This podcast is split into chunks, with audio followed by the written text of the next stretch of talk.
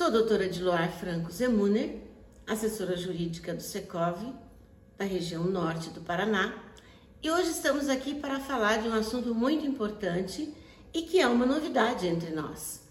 É a questão do porteiro receber uma citação ou uma intimação do oficial de justiça ou uma correspondência que seja enviada pela justiça em razão de um morador daquele condomínio.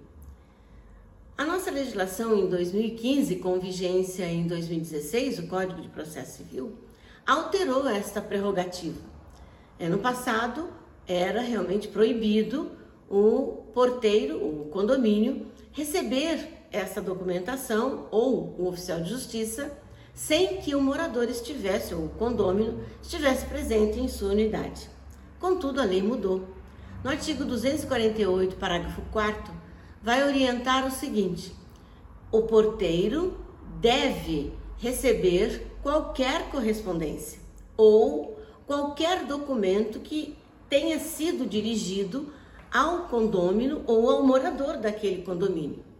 Contudo, se ele realmente não estiver o morador ou o condômino, o porteiro deve informar ao oficial de justiça ou aos correios que aquele morador não se encontra naquele momento, para que numa próxima oportunidade esse carteiro ou esse oficial de justiça possa retornar para fazer a entrega da correspondência ou do mandado de citação e de intimação.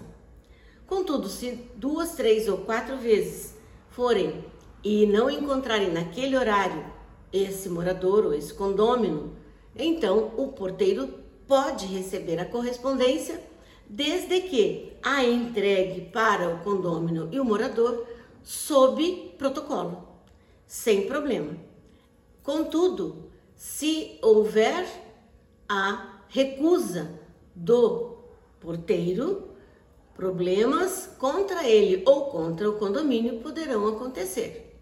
Então lembrem-se, qualquer informação, aqui na assessoria jurídica do Secov, em Londrina, você pode tirar qualquer dúvida nesse sentido. Nosso telefone é 3356 2703.